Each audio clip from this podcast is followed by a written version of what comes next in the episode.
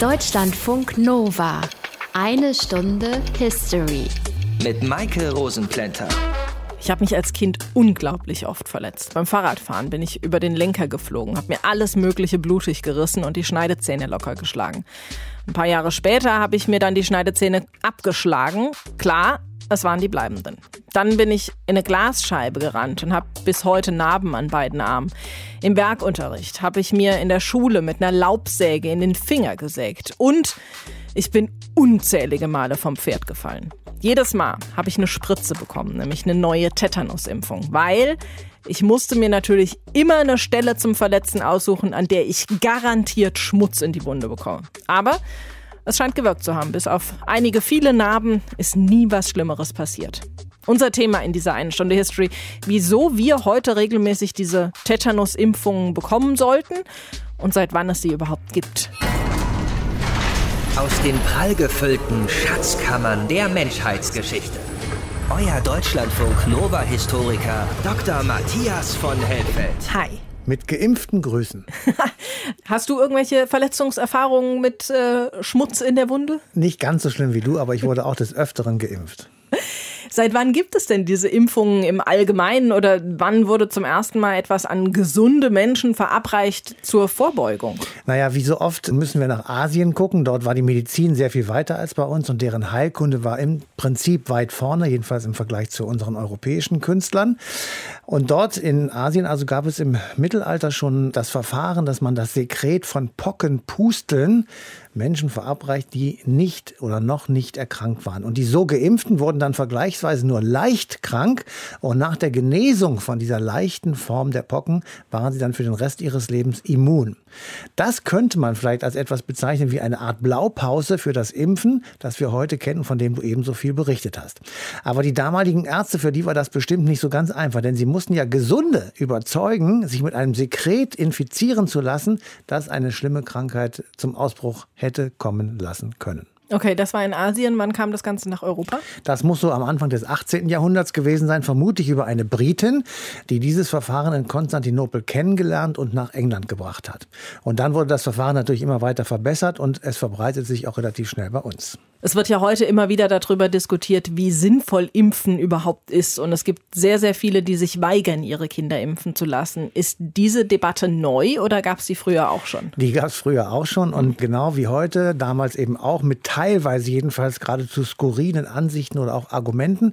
Ich will mal einen heraussuchen, der an sich sonst nicht dafür steht, skurrile Dinge zu sagen. Immanuel Kant, der große Königsberger Philosoph und Aufklärer, der meinte, dass jemand, der mit Kuhpocken geimpft werde, auch, Zitat, tierische Brutalität übertragen bekomme. Also man hat sich da auch schon den einen oder anderen Gedanken gemacht, der heute nur noch Kopfschütteln hervorruft. Also man hatte damals festgestellt, das war der Grund, weswegen geimpft wurde, dass Menschen, die sich an einem Bläschenausschlag am Euter von Kühen, den später sogenannten Kuhpocken infiziert hatten, eben nicht an Pocken erkrankten. Und als dann 1870 im Deutschen Reich eine Pockenepidemie ausbrach und 125.000 Tote forderte, wurde vier Jahre später die Impfpflicht eingeführt. 1876 als Replik darauf erschien die erste Zeitschrift der Impfgegner und es bildeten sich Impfzwangsgegnervereine. 1908 organisierten sich die Ärzte auch in einem Verein impfgegnerischer Ärzte.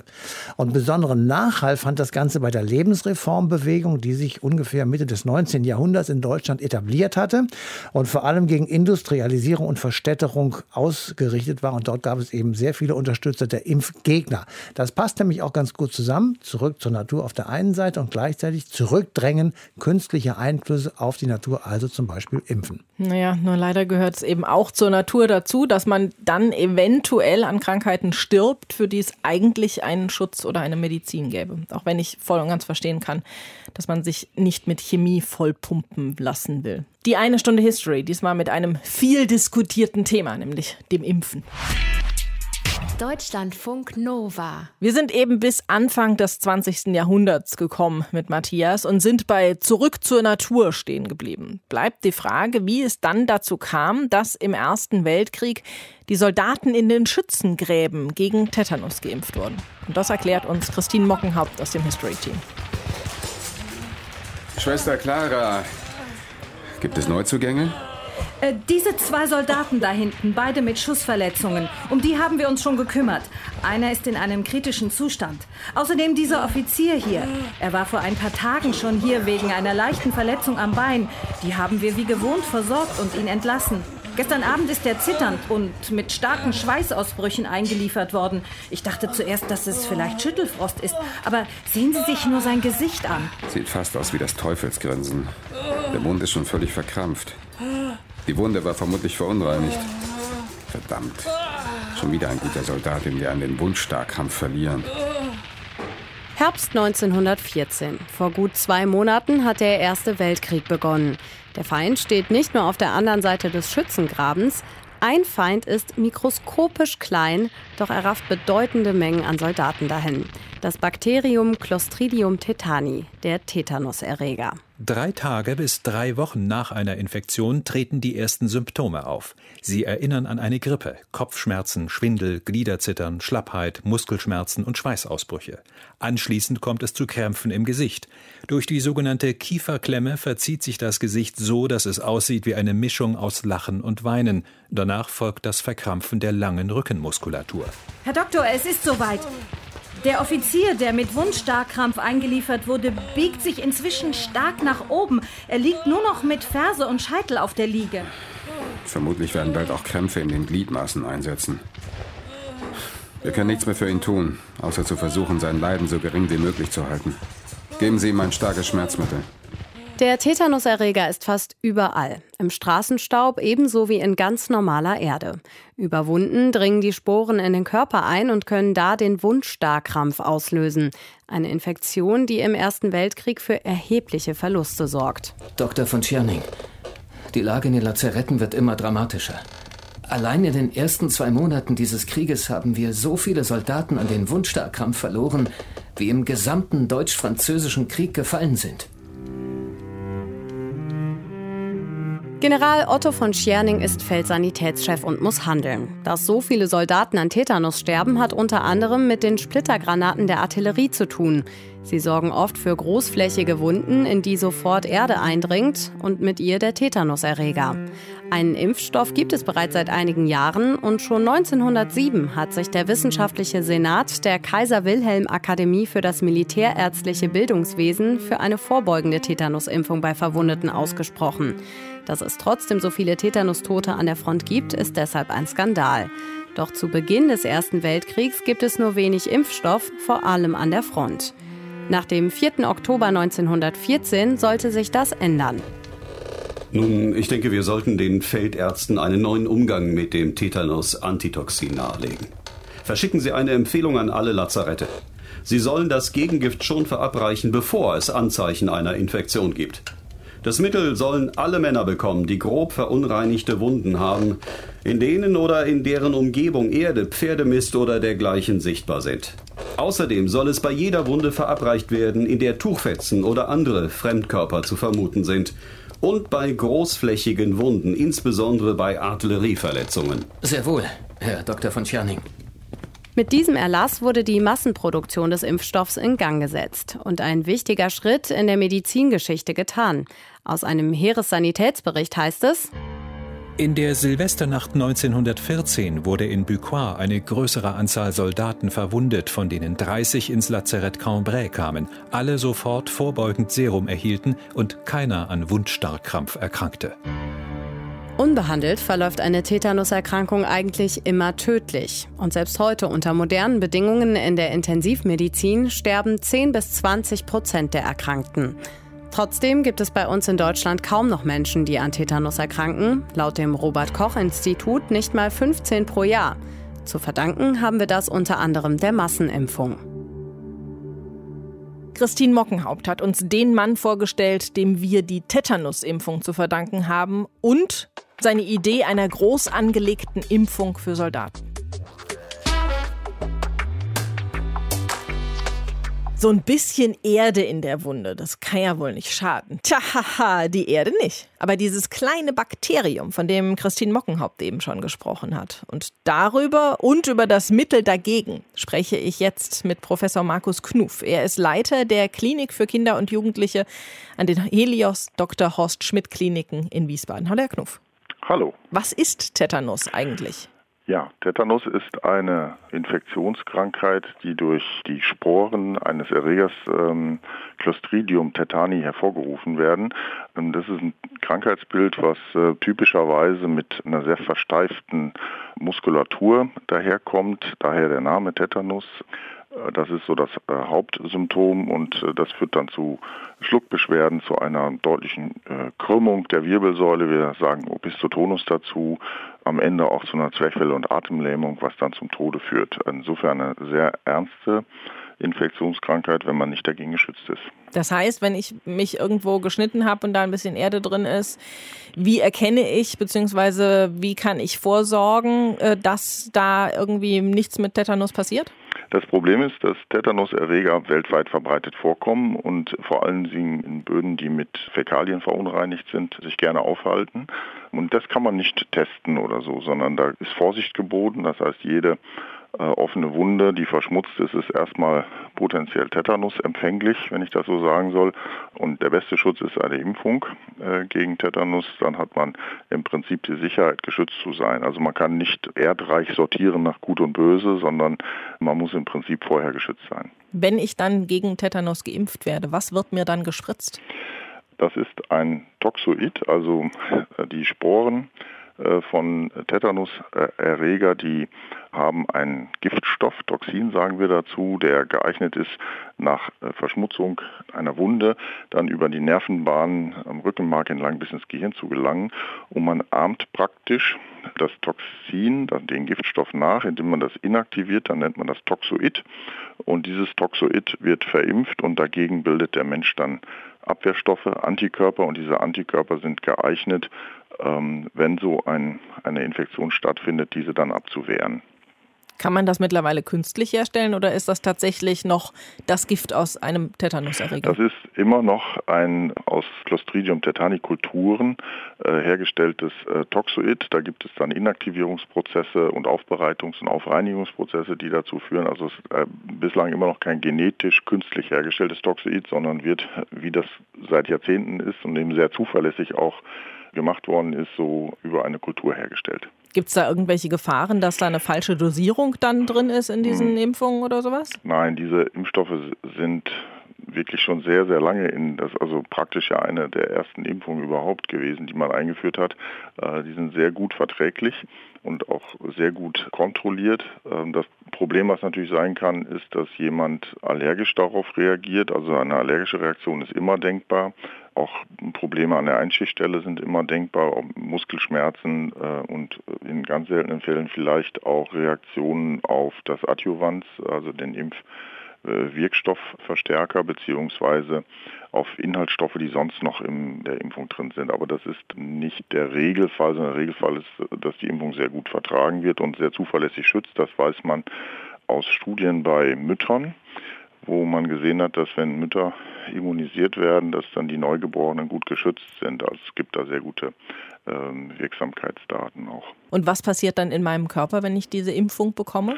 Ja, wie bei jeder anderen Impfung auch, ist das ein Antigen, wie wir sagen, also ein Signal für unser Immunsystem. Hoppla, da ist ein äh, Erreger oder Erregerimitat, wenn ich das so beschreiben möchte, im Körper und der Körper selber bildet dann über einen erstmal Erkennungsprozess, da werden also immunologische Zellen entsandt, die dieses Toxoid erkennen, ähm, dann aufbereiten für das Immunsystem, sodass das Immunsystem selber spezifische, zielgerichtete Abwehrstoffe gegen den Giftstoff von Clostridium tetani produziert und das führt dann am Ende zu Schutz. Also diese Antikörper sind, äh, schwimmen im Blut umher und schützen uns vor äh, solchen äh, Infektionserregern, beziehungsweise es gibt dann auch sogenannte Gedächtniszellen, die im Immunsystem verweilen und dann bei Bedarf abgerufen werden, wenn es zu einem Kontakt kommt. Sagt Markus Knof. Er ist Arzt an den Helios Dr. Horst Schmidt Kliniken in Wiesbaden und hat uns erklärt, was Tetanus eigentlich ist und warum wir dagegen geimpft werden. Danke Ihnen für die Information. Gerne. Deutschlandfunk Nova. Es ist ja immer ein bisschen komisch, wenn man sich impfen lässt. Immerhin bekommt man dann genau das gespritzt, was man eigentlich nicht haben will. Ende des 18. Jahrhunderts, da waren das vor allem die Pocken, die man nicht haben wollte. Davon hat Matthias eingangs schon erzählt. Weil die Pockenviren aber so extrem ansteckend sind, haben findige Ärzte herausgefunden, dass es sinnvoll ist, die Menschen mit Kuhpocken zu impfen, damit sie danach gegen andere Pockenkrankheiten immun waren. Aber Matthias, ich kann mir ehrlich gesagt nicht vorstellen, dass das ohne Risiken war. Deine Vorstellung ist richtig. Es hm. gab diese Risiken, und zwar bei bestimmten Verfahren, wie man eben äh, mit den Kuhpocken umging. Und bei der Verwendung von diesen eben von dir auch genannten Kuhpocken konnten zum Beispiel andere Infektionskrankheiten sozusagen mit übertragen werden, zum Beispiel die Syphilis. Hm. Deswegen wurde dieses Verfahren auch rasch wieder verboten, aber es gab nicht nur Impfung gegen Pocken, sondern eben auch gegen sehr viele andere Krankheiten. Da kommen wir ja später auch noch drauf. Und trotzdem wurde großflächig geimpft, weil es gab ja auch Erfolge.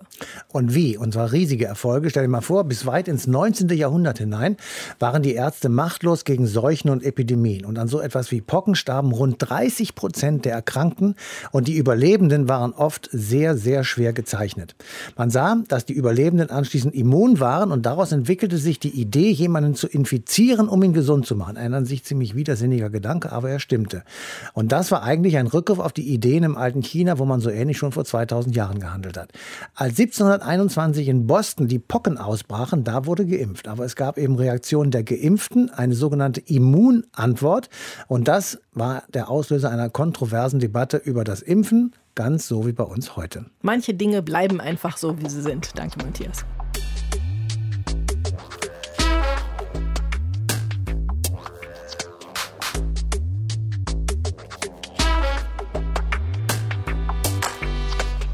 Matthias hat ja eben schon ein bisschen was darüber erzählt, wie es dazu kam, dass Menschen gegen Krankheiten geimpft wurden. Das wollen wir aber noch ein bisschen mehr vertiefen mit Eberhard Wolf. Er ist Professor an der Universität in Zürich und kennt sich aus mit der Geschichte des Impfens. Hallo, Herr Wolf.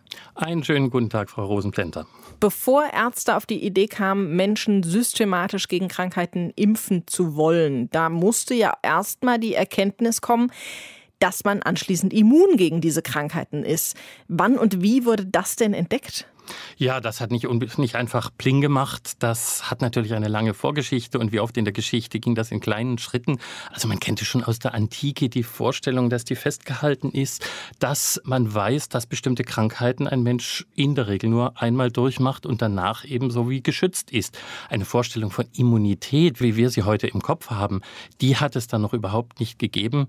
Dann im 19. Jahrhundert beispielsweise, als es diese große Pockenschutzimpfung gegeben hat, die die erste große Impfung war, die durchgeführt worden ist, wusste man eben auch noch nicht, woher die Krankheit kommt. Man wusste nicht, was das ist, Immunität.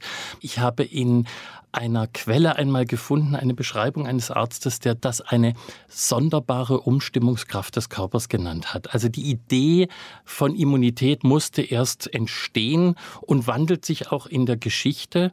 Es gibt eine Untersuchung, die ist jetzt gut 20 Jahre alt in den USA, wie sich die Vorstellung von Immunität auch selbst dort in der Zeit, so im zweiten Teil des 20. Jahrhunderts verändert hat, von einer Vorstellung von Immunität als eine wie ein Heer, das gegen Krankheiten Krieg führt, hin zu einem, im Zusammenhang mit AIDS, auch hin zu einer Vorstellung, die sagt, Immunität ist eine Flexibilität des Körpers. Der Körper kann sich besser anpassen. Und die Autorin Emily Martin, die diese Studie gemacht hat, die hat gesagt, das stand auch im Zusammenhang beispielsweise mit dem damals entstehenden Neoliberalismus wirtschaftlich. Man musste sich anpassen in der Gesellschaft, flexibler sein. Die Studie heißt Flexible Bodies.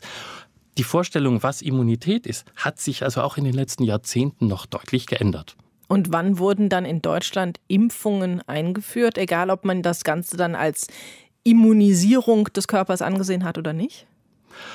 Das ist eigentlich wie in vielen Ländern Europas und dann auch der USA, Nordamerikas und anderen Ländern auch um 1800 gewesen. 1796 ist das sozusagen in die akademische Medizin eingegangen durch einen berühmt gewordenen englischen Landarzt, Edward Jenner, der gesehen hat, dass wenn man eine leichtere Krankheit, die sogenannten Kuhpocken, Kindern einimpft, dass sie dann für die richtigen gefährlichen Pocken unempfänglich geworden sind. Und das hat sich dann also damals so um 1800 wie ein Lauf Lauffeuer in der akademischen Medizin, aber auch in der aufgeklärten Gesellschaft damals verbreitet und alle waren also furchtbar begeistert. Und ein damaliger Autor hat geschrieben, die Menschen haben Kinder geimpft, wo sie nur überhaupt irgendwo eines Kindes habhaft werden konnten. Also das hat so einen Impfhype gegeben. Das heißt, gegen Pocken wurde geimpft. Gegen welche Krankheiten wurde sonst noch geimpft?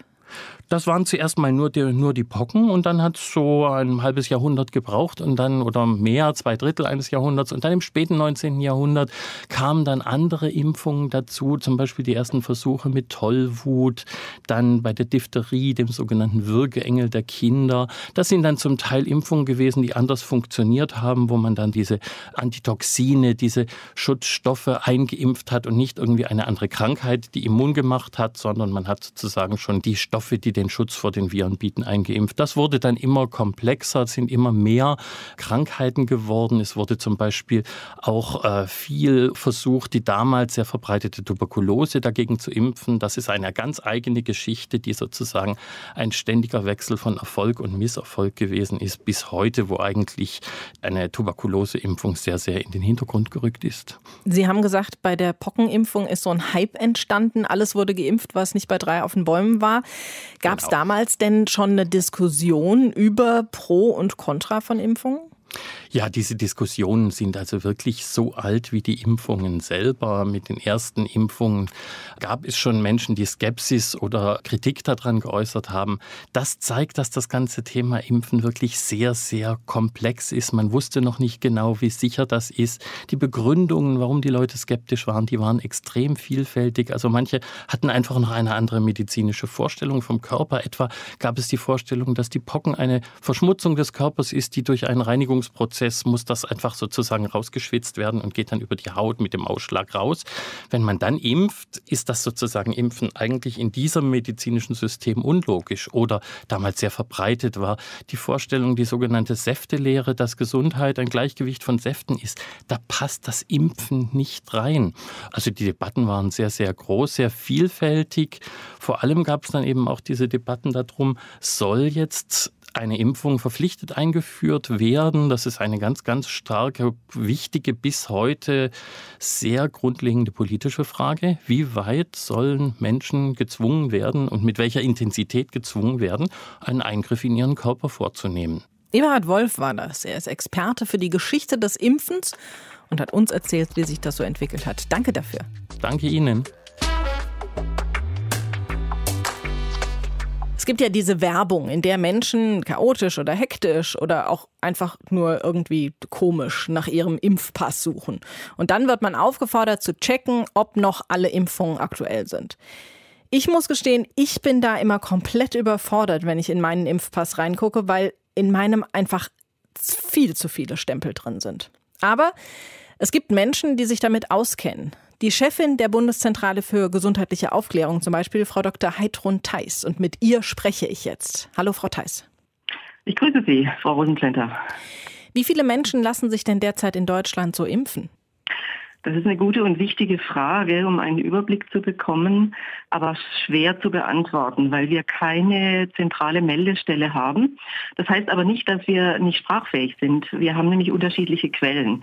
Wir haben, das kann ich aus eigener Erfahrung sagen, die sehr wertvollen Daten der Schuleingangsuntersuchungen, weil das sind Daten, die einen gesamten Jahrgang berücksichtigen. Das haben wir sonst an keiner Stelle. Wir haben auf der anderen Seite aber auch die Daten der GKV, also der Kassenärztlichen äh, Vereinigungen, wo die Abrechnungsdaten der niedergelassenen Kolleginnen und Kollegen gesammelt werden. Und auch das sind wertvolle Quellen, die ausgewertet werden können. Können Sie denn da irgendeine Prozentzahl oder irgendeine Nummer sagen?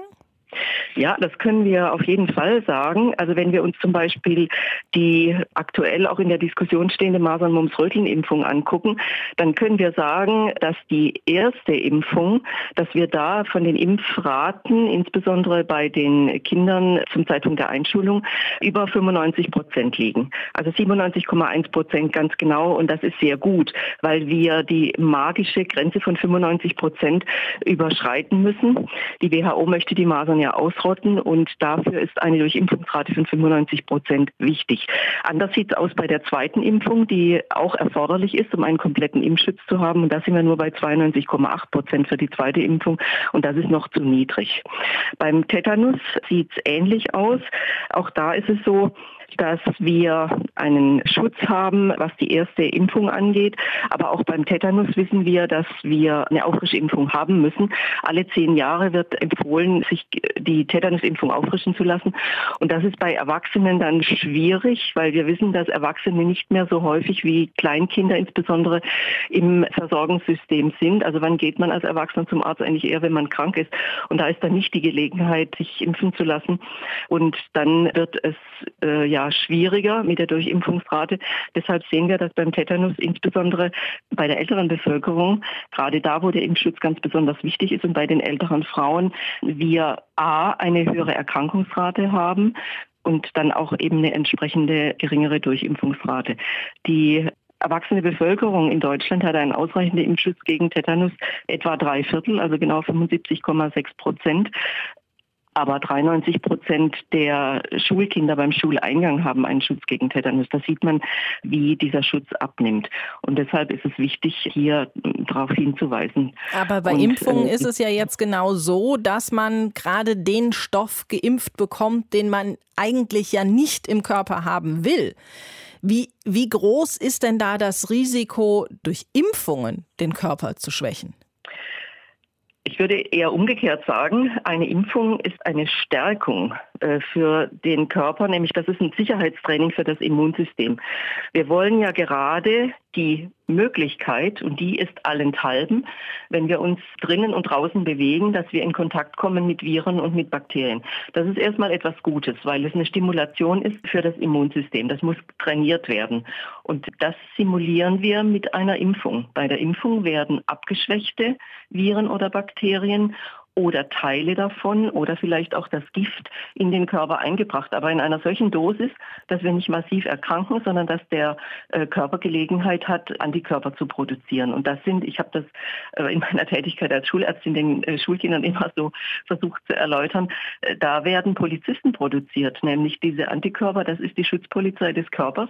Und wenn wir die in ausreichendem Maße haben, dann sind wir gerüstet für den echten Angriff der Viren und Bakterien, die uns richtig krank machen können. Und wenn die dann eindringen in den Körper, was wir in der Regel nicht verhindern können, dann schwimmen diese Polizisten dahin und fangen sie ab. Und deshalb ist das eine ganz wichtige Stärkung, ein Sicherheitstraining für den Körper und keine Schwächung. Über die Tetanusimpfung haben wir jetzt in dieser Sendung schon ausführlich gesprochen. Masernimpfung haben Sie eben auch genannt.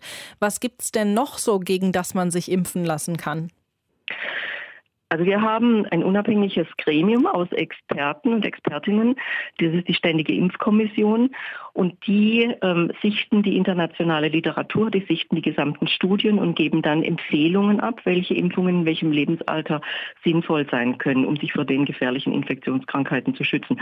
Und man muss sagen, wir würden ja auch nie eine, Impf eine Impfung empfehlen, zum Beispiel gegen Schnupfen, also gegen harmlose Infektionen, die wir ja auch haben. Aber Grippe ähm, ja schon.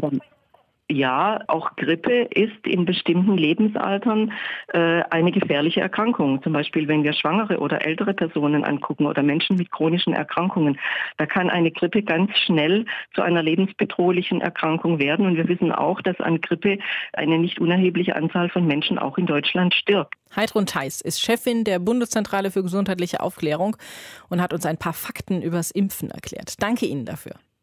Ich danke Ihnen.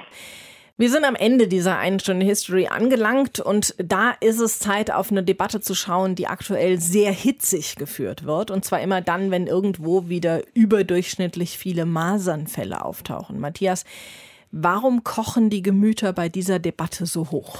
Also vorangeschickt, das ist eine sehr schwierige Debatte und Leute sind da auch mittlerweile so ein bisschen verbohrt, auf der einen wie auf der anderen Seite. Also es ist relativ kompliziert, da einen Kompromiss zu finden. Aber vermutlich ist es deshalb so hitzig, weil es tatsächlich ans Eingemachte geht. Du übergibst einem Arzt, der dir eine Spritze gibt, sozusagen das Selbstbestimmungsrecht über deinen Körper.